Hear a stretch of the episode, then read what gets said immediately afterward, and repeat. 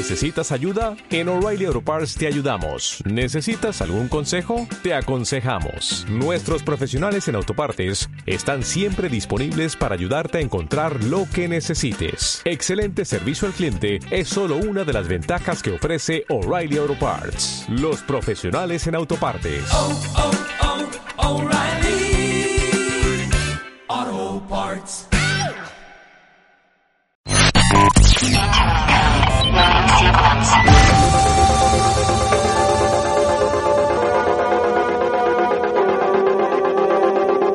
W Radio 96.9 Marta de Baile 2022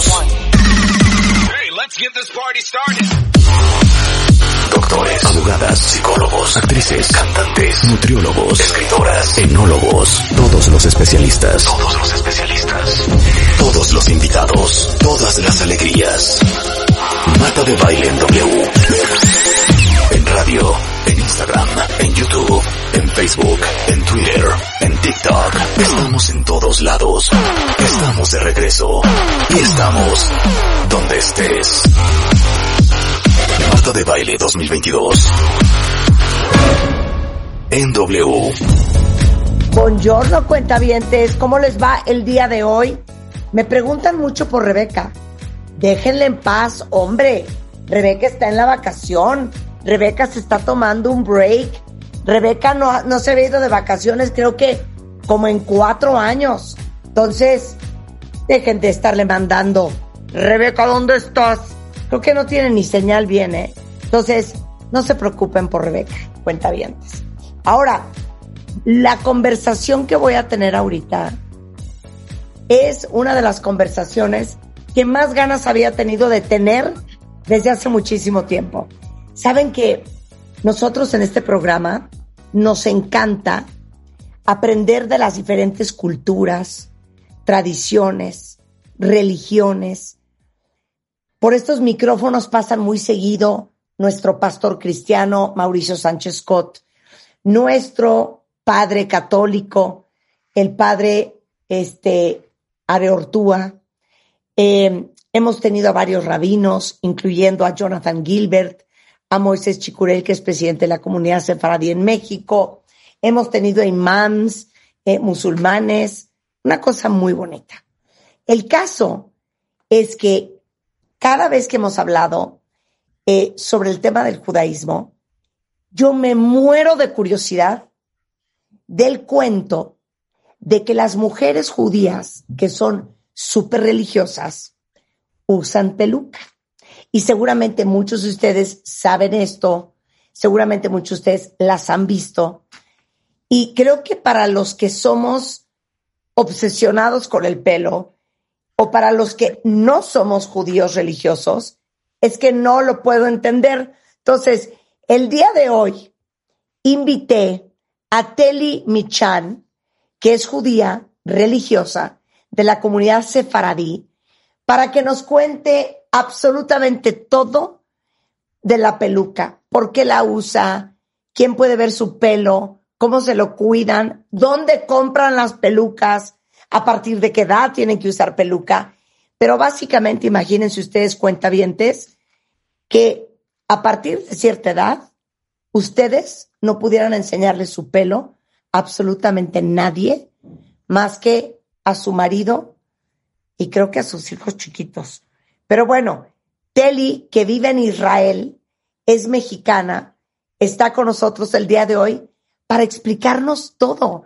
Gracias, Teli. Gracias a ti, Marta, qué emoción estar aquí y me encanta la introducción que hiciste. Eh, tienes razón y me encanta porque es algo que llama la atención. Y yo siempre he querido voltearme con la gente, yo tengo muchos amigos no judíos y como abrir este tema o como, bueno, te quiero contar, entonces me estás Claro, déjame explicarte cómo es. Claro. Exacto. Oye, a ver, pero entonces, puede ser judío o puede ser judío súper religioso. Tú te volviste judía muy religiosa a los 20 años. ¿Y eso qué significa? Ser judía muy religiosa. Ok. Yo crecí completamente, o sea, judía cumpliendo como con las tradiciones, con la identidad judía, en un ambiente completamente mixto con todas las religiones. Ajá. Y después de una larga búsqueda espiritual, decidí hacerme judía religiosa. Eso significa cumplir con la ley judía, simplemente. Y es O seguir sea, no la hay- Torah, y es seguir la Torah, que La es Torah. la Biblia, lo que es para nosotros la Biblia católica, es para ustedes la, la Torah, ¿no? Sí, o sea, el Antiguo Testamento para nosotros es la Torah, de ahí se derivan muchos, muchos códigos de ley, eh, libros místicos, o sea, bueno, muchas cosas, pero sí, toda nuestra vida está guiada por este libro, por este código. Ok, perfecto. Ahora, explícanos a todos por qué tienen que usar una peluca. Ok, vamos a empezar primero porque en la Torah está implícito que una mujer casada Ajá. se tiene que cubrir el pelo, ¿ok? No dice que con peluca hay miles de formas de cubrirse el pelo, eso ya está en cada persona. Y para explicar esto, primero quise empezar por explicar un concepto que se llama, en hebreo lo llamamos Ajá. y en español yo lo traduciría como modestia. Ajá. ¿ok? La modestia, el concepto de modestia, me imagino que se han dado cuenta que también las mujeres judías religiosas nos tapamos todo el cuerpo también, bueno, no todo el cuerpo, pero hay ciertas medidas. Ajá. Explica todo. Los cuellos, ok, nos tenemos que tapar el- hasta el cuello, hasta el codo, hasta las rodillas, no usamos pantalones, usamos faldas o vestidos. Entonces, esta es como la parte externa de la modestia. Para los hombres, by the way, también hay leyes, no solo son las mujeres.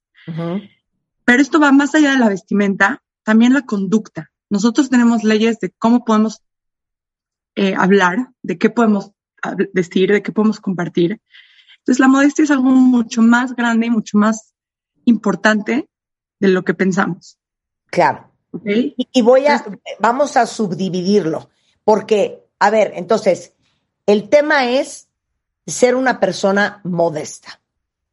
Esto se refleja en que ustedes no andan enseñando las clavículas, el pecho, un escote como crees, eh, la blusa eh, o lo que traigas puesto tiene que ser hasta el codo. Yo he visto muchos que se tapan hasta las muñecas.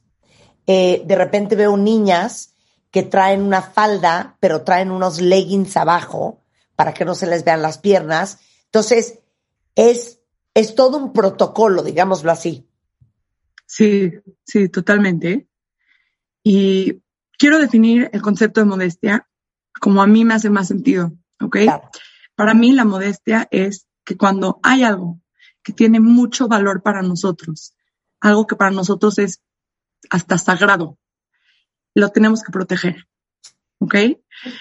Y esto es la idea de, por ejemplo, yo siempre digo esta historia que ya seguro todos se la saben, una persona que tiene un diamante muy precioso, muy caro, en su casa no lo va a poner en la ventana, ¿verdad? No va a poner su diamante a que todo el mundo lo vea, lo va a tener en una caja fuerte.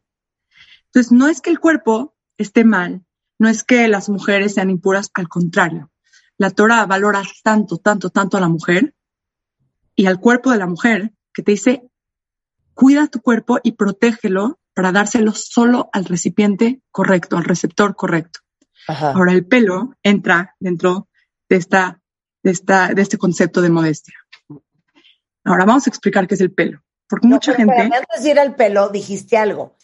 Dentro, digamos que del protocolo de la modestia de los judíos religiosos, dijiste, hay cosas que podemos decir, hay cosas que, de las que podemos hablar y cosas que no. ¿De qué estás No. hablando, Teli? mira, la regla es así, las cosas más importantes para nosotros, las cosas que más tienen valor, las tenemos que proteger. Entonces, en el judaísmo, por ejemplo, lo más, lo- el, el- el ejemplo que hay con lo que podemos tener una relación con Dios es la relación de hombre y mujer.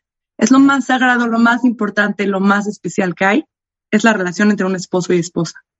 Sí. Entonces, las parejas judías religiosas no demuestran mucho afecto públicamente. No, o sea, pueden demostrar afecto, pero no mucho. O sea, ¿por qué? Porque es algo suyo. No quieren enseñárselo a nadie más. Ellos no van a hablar nunca de su relación íntima, nunca van a hablar de cosas que les pertenece a ellos. Hay como este acuerdo entre ellos de protegerse. Y esta protección lo que hace es que aumente el amor. Es como cuando tienes un secreto y de verdad lo cuidas. Este secreto se hace más, más bello, más preciado para ti.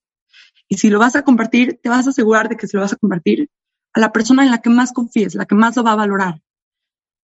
Entonces, hoy en día, que yo trabajo con niñas de 18 años, ya llevo muchos años trabajando con niñas de 18 años, en el mundo hay una tendencia, hay una necesidad de abrir las puertas de nuestras vidas, de nuestros hogares y compartirlas en las redes sociales.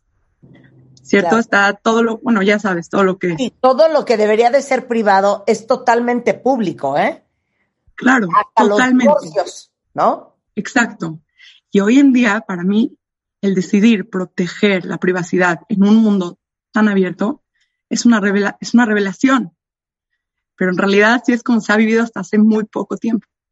Claro. Entonces, para mí este concepto de la modestia es algo que puedo aplicar para todas las personas, no solo para los judíos o para... Es algo, protégete, protege tus secretos. O sea, diríamos, diríamos en castellano, prudencia, hombre, prudencia, ¿no? Exactamente. Ok, entonces, ¿en qué momento entra, Teli, lo del pelo, lo de la peluca? Ok. Entonces, el pelo, primero quiero explicar qué es el pelo.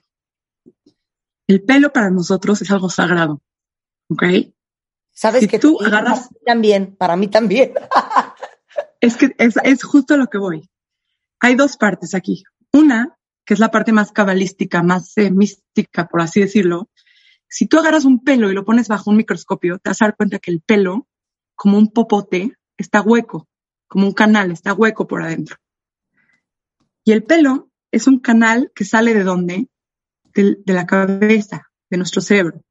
Ahora, nosotros creemos que el alma judía, que el corazón, que los sentimientos, que la personalidad, ¿dónde se encuentran en el cuerpo? En la cabeza, en el cerebro. O sea que nuestro cerebro es nuestro santuario. Y de ese cerebro salen estos canales, que son los pelos. ¿Ok? Ahora, la parte más que tú también te vas a identificar mucho, las mujeres tenemos nuestra identidad más marcada en el cabello que en ningún otro lugar. La mujer se define por su pelo. Las películas de Disney, nadie se acuerda de la sirenita por su cara, ¿se acuerdan? El pelo rojo, de la cenicienta por su pelo eh, rubio, etcétera, etcétera. Para las mujeres el pelo es algo muy importante porque define su identidad. ¿no? ¿Cómo, cómo arreglamos el pelo? Es, es lo que más le da identidad. Ahora, no estoy hablando de belleza, también la belleza, pero lo más importante es la identidad. Sí, digo, para muchas, te diría yo, para muchas el pelo no es parte de su identidad, ¿no? ¿no? Eh, muchas dirían que lo que nos define son muchas otras cosas, pero entiendo lo que dices. Eh, el, el- el pelo es, es importante para las mujeres, dejémoslo ahí. Claro, muy importante. También es como lo que nos da ese sentido de sentirnos femeninas, todo esto, o sea, sí es muy importante. Y ahora, atando las dos definiciones, esto de qué es la identidad, pero también qué es este santuario, que es nuestro, nuestras emociones, nuestro corazón, nuestra alma, está tan cerca del pelo y son estos pelos canales. Entonces lo que hacemos es que la Torah nos dice que lo tenemos que tapar. ¿Para qué? Para protegerlo. No para dejar de ser hermosas, no para vernos menos atractivas, que esas son las misconcepciones que hay en el mundo. Sí. Al contrario, tú te tienes que tapar el pelo simplemente para proteger tu, tu identidad y tu personalidad, no para esconderla, sino para entregársela al receptor correcto, que en este caso viene siendo las personas que sí pueden ver tu pelo. O sea, tu esposo, tus hijos, tus padres, tus hermanos. Ujú. Ok. Entonces yo no, yo no estoy eliminando mi pelo, no me estoy rapando, no me estoy denigrando, al contrario, estoy, quiero, quiero tanto a mi esposo que quiero que todo eso que significa mi pelo se lo voy a dar a él, se lo voy a dar a mis hijos, se lo voy a dar a mis padres. Entonces, esta idea otra vez de proteger algo sagrado y buscar al receptor correcto. Ok, ¿Sí? vamos a hacer un paréntesis porque les quiero dar un contexto cultural a todos los cuentavientes.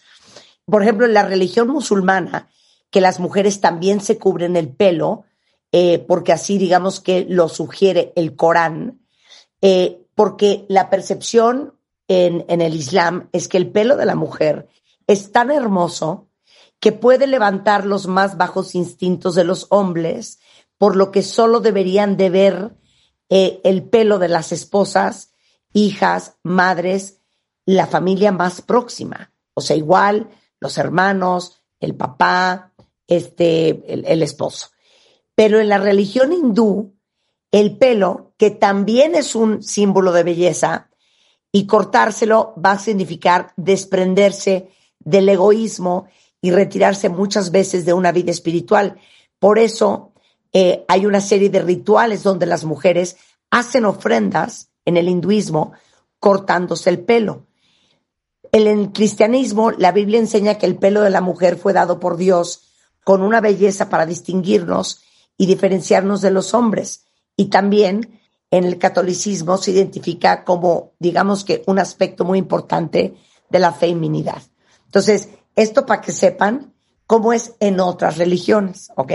Ahora, cerramos este capítulo cultural. Entonces, la Torah no dice que es una peluca. No. No, Por para nada. vemos mujeres judías religiosas con un pañuelo, con un gorrito, con una boina, ¿no? Sí, exacto. O sea, es algo demasiado personal. La Torah te dice que te tienes que tapar el pelo. Ahora, cómo, cuándo y dónde, yo creo que depende mucho del contexto cultural en el que vives. Yo vivo en Israel.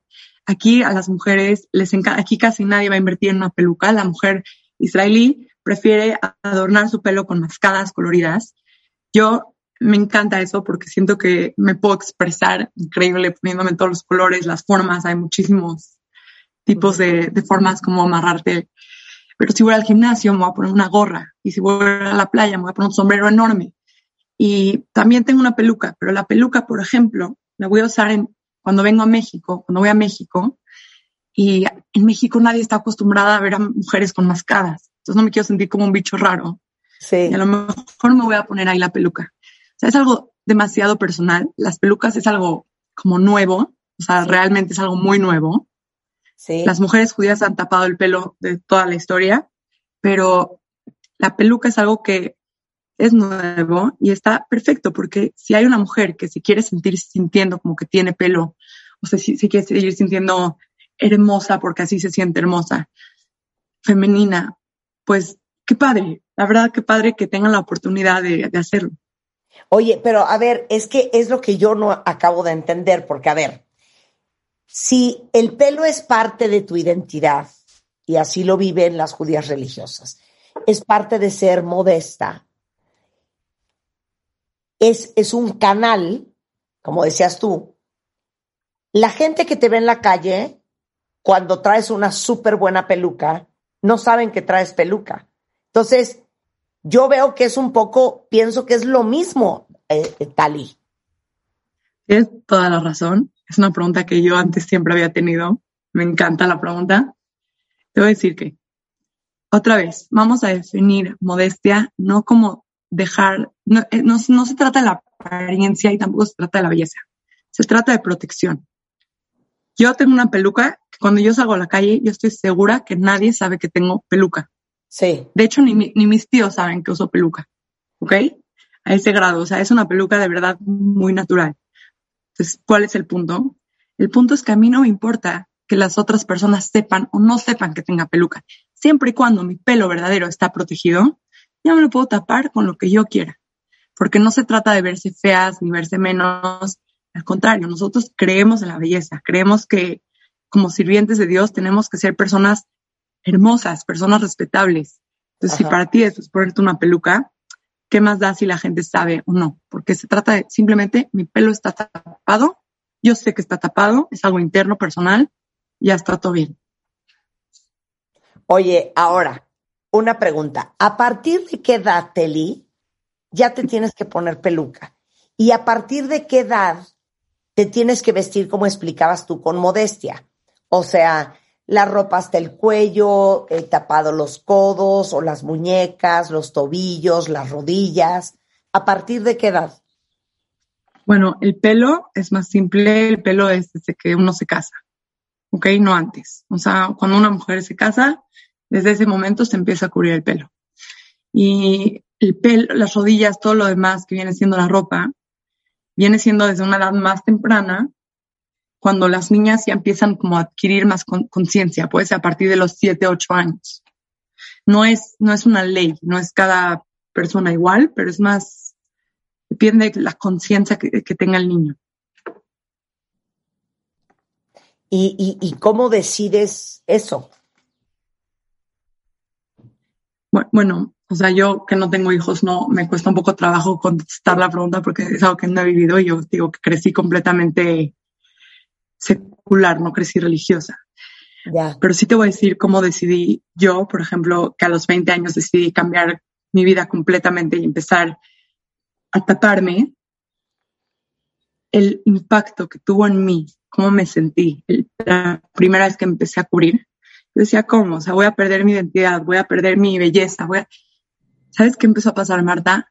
Mi alma empezó a brillar. La gente empezó a verme por lo que tengo adentro de mí. No te lo digo como, ya sabes, no es algo romántico, por si así. Te digo en serio, o sea, mi alma empezó a resaltar. Yo sentí que la gente me veía por mi ser, por mi personalidad y no por mi cuerpo. Y eso también ocasionó que mi forma de ver el mundo cambiara y que yo empezara a fijar más en lo interno que en lo externo. Entonces, es una forma de vida esta que propone el judaísmo de vivir la vida desde adentro hacia afuera, no de afuera hacia adentro como lo vemos comúnmente en el mundo. Ya. ¿Y a partir de qué edad tienes que empezar a usar peluca? La peluca, te digo, o sea, desde, o sea, si quieres taparte con peluca, eso sería desde la edad en la que te cases. Te puedes casar desde 17 años hasta los 80 años, a cada quien, cuando se case cada, cada persona. Claro, oye, y perdón, o sea, literal, llegas del súper a tu casa, ¿te quitar la peluca? ¿O cómo Depende, es? O sea, sí, o sea, puede ser, depende si sé que no va a entrar nadie o así, sí. O sea, sí, yo en mi casa puedo estar completamente libre, sin peluca. A mí me gusta dejar mi pelo a veces secar naturalmente, entonces si sé que voy a estar en mi casa, 100% me la puedo quitar. O sea, y cuando, y cuando te ve el pelo, tu marido te dice, ay, qué guapa, Teli, te amo, o qué, o cómo. sí, algo así. no, es diferente, pero yo creo que él también como, o sea, imagínate qué padre que es algo que solo él tiene, o sea, que nadie más tiene. Y por más que si te digo, con mi peluca me veo bien y todo, no es de que me veo fea, pero es como nuestro secreto, es como algo que solo él tiene y nadie más en el mundo tiene. Entonces sí, es algo muy especial para él y sí, sí me lo dice. Oye, ahora, siguiente pregunta. ¿De dónde sacan estas pelucas? Porque les voy a decir una cosa, cuentavientes, no crean que son unas pelucas cualquiera. Son pelucas espectaculares y muchas veces, Teli, carísimas. Sí, sí, definitivamente. A ver, todo el chisme de las pelucas, ¿dónde las compran? ¿Son de pelo natural? ¿Son de pelo de verdad? ¿Cuánto cuestan? ¿Quién las vende? Todo queremos saber. Pues mira, o sea, el precio varía según la calidad, según si es pelo natural o pelo artificial, etcétera. O sea, hay pelucas que yo creo, o sea, lo que yo investigué es que una peluca barata te puede costar a su cuenta 5 mil, 6 mil pesos, que es una peluca o de segunda mano o artificial, etcétera. Y de ahí se puede subir y hay pelucas que te pueden costar 20 mil pesos, o sea, es, es algo como, sí, mucho, mucho dinero. O sea, yo conozco gente que tiene pelucas de 5 o 6 mil dólares. Sí, sí, totalmente. Exactamente, sí, 5 mil, 6 mil dólares. Ahora, ¿dónde compras estas pelucas? Bueno, pues hay salones de belleza especiales que, bueno, te, daría muchísima risa. Si quieres, un día te invito a uno de ellos. ¿Cómo? sí, sí, sí, claro, hay diseñadoras famosas, hay salones de belleza especiales. Te, es como ir a una tienda de muñecas. Te das cuenta que ven tu pelo, te miden los colores, los tonos, el, el tipo de pelo, etcétera, y te pueden mandar a hacer una peluca exactamente como tu pelo. O ya si decides, como yo, decir, cambiarte el look totalmente y comprarte una peluca diferente porque siempre quisiste tener el pelo negro, pues vale, también se vale, ya sabes. Pero sí, sí, es como hay salones de belleza. Salones de belleza. Sí te ven el pelo otras mujeres. Sí, las mujeres, a otras mujeres también te pueden ver el pelo. Obviamente no es lo ideal porque no es necesariamente gente cercana a ti, pero sí, sí se puede ver y si te necesitas cortar el pelo, te lo puede cortar una mujer, etcétera. Sí, sí, es No un gran cortar- negocio, una gran industria. No te podría cortar el pelo un hombre. Eh, no, no, definitivamente no. ¿Y te lo puede cortar cualquier mujer o tiene que ser judía religiosa? No, cualquier mujer. Cualquier mujer te puede cortar el pelo. Oye, es que no sé en México cuáles son los salones de belleza de las mujeres judías. ¿Tú sí sabes, Teli? O sea, no es de que son salones de belleza, o sea, ya sabes, hace las pelucas. Con gusto un día te invito a uno si quieres ir a conocer. Eh, no me sé los nombres yo tampoco porque no vivo en México, pero sí, es muy interesante. También cuando lavas tu peluca, es algo que, que requiere más cuidado, pues no es algo que se recomienda que uno haga en su propia casa. No la tienes que lavar tan seguido, depende cuánto la uses, una vez a la- al, cada dos semanas o algo así Ajá. y la llevas a este lugar, te la lavan, te la pueden peinar como tú quieras, y ya nada más pasas por ella y te la pones. Perdón, aquí ya todo el mundo quiere entender cómo está el rollo. O sea, te vas a la playa. ¿Cómo te Sí. echas un clavado? ¿Con qué en el Esa pelo? es, eh, esa es buenísima pregunta. Yo tengo, bueno, o me meto con una gorra, una gorra de como de béisbol, ya sabes, esas gorras que usan los hombres, y me meto ahí el pelo, o con una, como con una mascada, con la tela de traje de baño. O sea, existen esas mascadas como con tela de traje de baño, y pues no tienes problema. O sea, pero sí, hasta para nadar te tienes que tapar el pelo, O totalmente. sea, lo que está diciendo Teli es que se pone como un turbante de spandex, ¿no? Exacto, sí, Como de- esa es la tela del traje de baño, spandex. exacto, sí, exacto. O sea, por eso, pero si te metes a la alberca y ya se te, o al mar, y entonces, ah, no, pues es que el pelo no se le enreda a cuentavientes como a nosotros, que traemos el pelo hecho una maraña llena de sal. A lo mejor no es mala idea eso del turbante para la alberca, ¿eh? Por lo menos el pelo de la sal y del cloro. No, o sea, sí se te moja, pero lo traes todo el tiempo agarrado atrás. Ok, tengo otra pregunta de un cuentaviente. Dice, ¿y no pica la cabeza? La peluca es un poco, puede llegar a ser un poco incómoda después de muchas, muchas horas de usarla.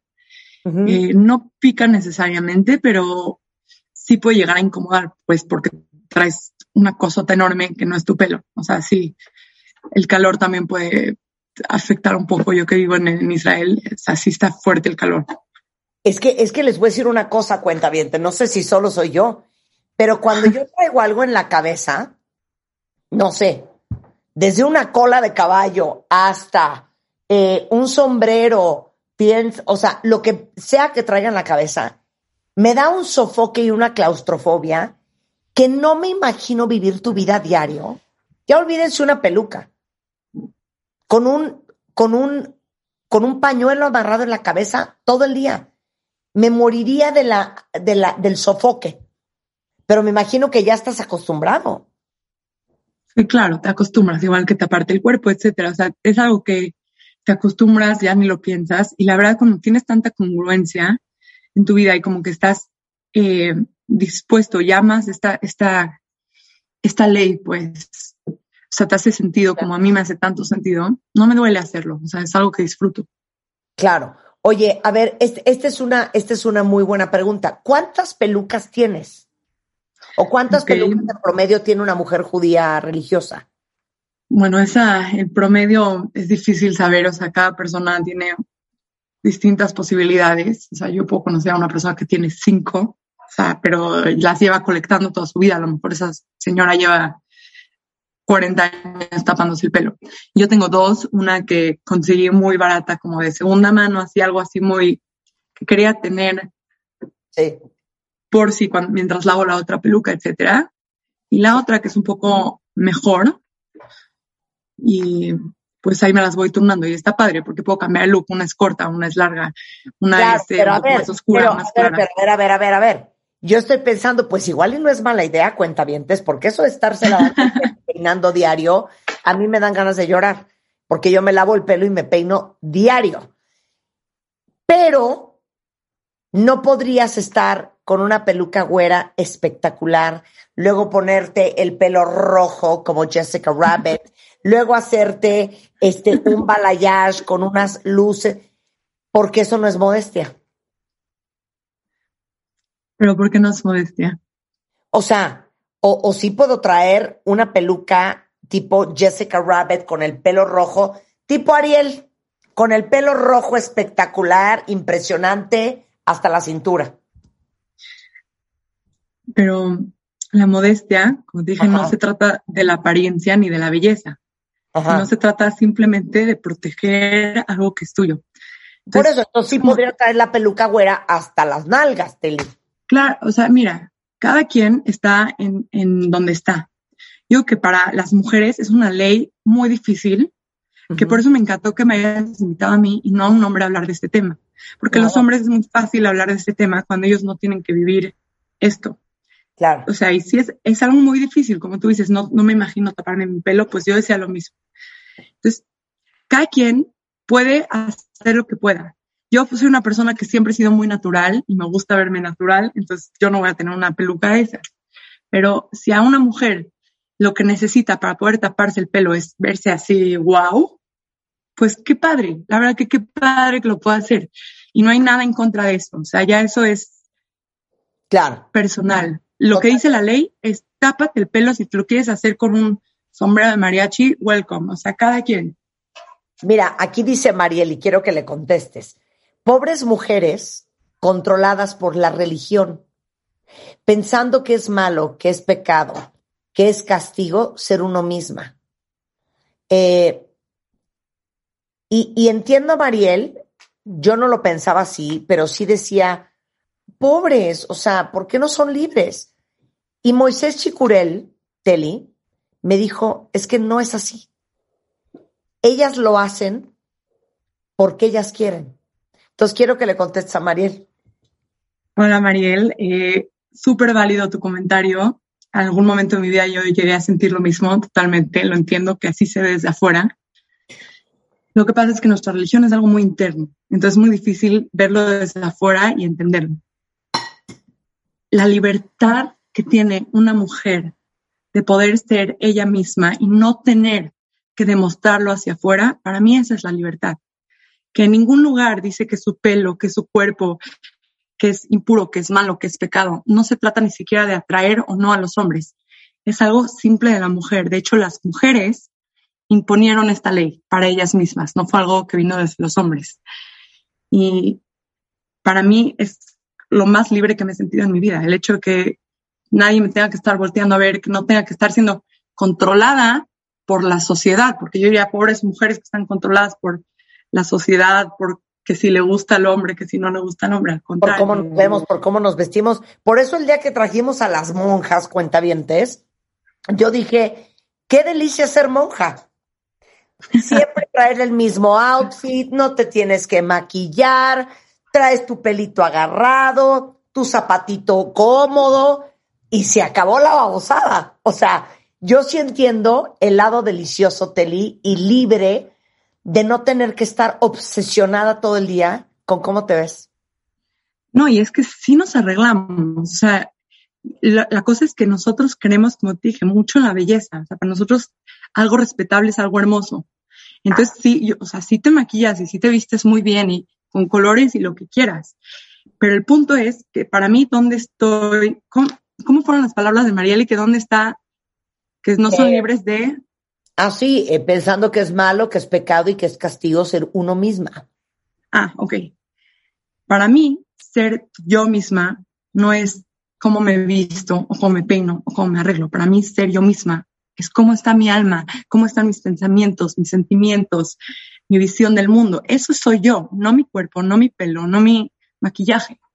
Claro. Y cómo yo me expreso pues, es una belleza, estoy de acuerdo que es una belleza diferente, pero Ma- Marta, me encantó que empezaras con tu segmento cultural de las ocho religiones, pero déjenme decirles que hasta hace muy poco todas las mujeres del mundo se tapaban el pelo, religiosas o no religiosas. O sea, esto, si uno ve fotos de 1910 en Europa, en donde sea, las mujeres se tapaban el pelo y los hombres usaban sombrero. Oye, espérate. muy, Tiene toda la razón, Teli. Es más, les voy a dar una referencia que se van a carcajear. ¿Se acuerdan de la casita de la pradera? La mamá siempre traía un gorrito, ¿se acuerdan? O sea, como like a little bonnet. Traía siempre un gorrito agarrado, agarrado de su pelito. y es Claro, cierto, siempre las fue mujeres tapaban mucho el pelo. Y era algo que no tenía nada que ver ni siquiera con la religión. Y bueno, yo viví muchos años en otros países. Yo viví en África, yo viví en India. Y claro, como tú dices, el pelo es, es una cosa muy importante en cada religión y en Claro. cada cultura. Y en África también se cubren el pelo y en cada lugar. Entonces es algo que es nuevo, que las mujeres empezaron a destapar hoy en día. Y como digo, no solo es el pelo, sino es las vidas. Hoy en día no existe privacidad. Yo ya sé cómo es la casa y la familia de cada persona que puedo seguir en Instagram. Y pues para mí eso es algo que no va conmigo porque yo lo que yo quiero lo voy a proteger del mundo. Yo no sé quién está viendo mi Instagram, yo no sé quién está viendo mi pelo. Claro, es que, claro, a nosotros nos es difícil entenderlo, pues porque no somos de esa religión, pero es como si alguien dijera, Claro. ay, pobre la gente que va todos los domingos a misa, o pobre la gente que va todos los días a misa, que están secuestrados por la religión. No, pues la gente que va a misa va a misa porque quiere ir a misa, ¿no? Claro, y están felices de hacerlo y es algo Están felices de hacerlo, exactamente. Oye, Teli, qué maravilla que nos hayas platicado de primera mano. eh, ¿Cómo lo ve una mujer que tomó la decisión de volverse una eh, judía religiosa y de seguir eh, pues la Torá y de las pelucas y todo? Es más, ahorita estoy posteando en redes, ahorita Manu de mi equipo eh, me, me acaba de mandar un link de una página de Instagram de una eh, tienda que se llama Ita Fisher Wigs en Israel. ¿La conoces? Sí, sí, Y, sí, y se claro. las voy a postear para que vean qué belleza. ¿No? ¿Qué, qué sabes de este lugar? Bueno, sí, es una de las diseñadoras más importantes de pelucas en el mundo. O sea, son pelucas de altísima calidad. De hecho, yo estuve en ese salón alguna vez. No compré nada de ella, pero sí algo impresionante. O sea, cómo se ha vuelto todo un imperio esto de las pelucas. Sí. Y sí. Y No, hay, y algo que también te, ajá. no, algo que te quería decir también es que hoy en día, hablando de esto de las tendencias, está resurgiendo mucho en el mundo la apreciación por las mujeres que se cubren el pelo, o sea, sean musulmanas, cristianas o judías o Claro. o chavas que por, decían hacerlo. Y los mejores diseñadores de todo el mundo últimamente, no sé si te has fijado, han de hecho sacado líneas de mascadas para taparse el pelo. Claro. Y hoy en día uno puede cosa de Qatar se tapa el pelo.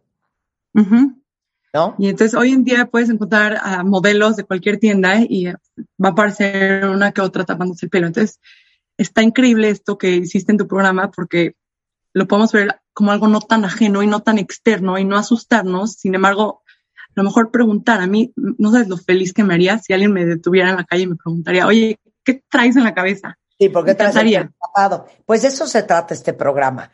Creo que la brecha entre unos y otros siempre se acorta entre más sabemos de otras religiones, de otras culturas. Y yo te agradezco a ti que nos hayas explicado a todas. Mira, aquí dice una cuentaviente, eh, yo estoy totalmente de acuerdo con Teli. Yo soy católica y también habemos mujeres católicas modestas por convicción. Eh, Claro. y te recomiendo que busques a María de la página de Facebook, Daniel y María. Este, y bueno, Erika dice, qué hermoso significado, qué interesante tema. Otros dicen, mil gracias, Teli, por compartir. Hoy Wow. ya todos sabemos algo que no sabíamos y todos entendemos el tema de la modestia en el judaísmo ortodoxo, que a lo mejor no entendíamos esta mañana. Teli, te mando un gran beso hasta Israel. Gracias, de verdad por estar aquí y por hacernos más informados, más educados y más cultos. Gracias, Marta. Fue un placer y gracias a todos por escuchar y darme la oportunidad. Por Un saludo. Un besote, Teli. Este, son las 10.39 de la mañana, cuentavientes. Con esto vamos a hacer una pausa y hay mucho más. A ver, ustedes le han dicho a su familia, ¿qué quieren que pase en caso de que ustedes tengan un accidente, los conecten, no los conecten, los mantengan con vida, se acaban como un vegetal? ¿Qué hay que hacer? Vamos a hablar de la voluntad anticipada porque es una conversación que muy pocos hemos tenido con nuestra familia. Y de repente en una cena o en una comida alguien dice, no, yo ya le dije a mis hijos que yo el día que ya no funcione, a mí que me desconecten. Pero de ahí no pasa. Y vamos a hablar de legalmente qué tienes que hacer para que se respete lo que tú quieres que suceda. Cómo cuidar, o más bien, cómo calculas cuánto necesitas ahorrar hoy para que el día que te retires vivas como vives hoy. O mejor. Y luego Mario Guerra, ¿es necesaria la privacidad dentro de una relación? Todo eso lo vamos a hacer antes de la una. No se vayan. Escuchas a Marta de Baile por W Radio.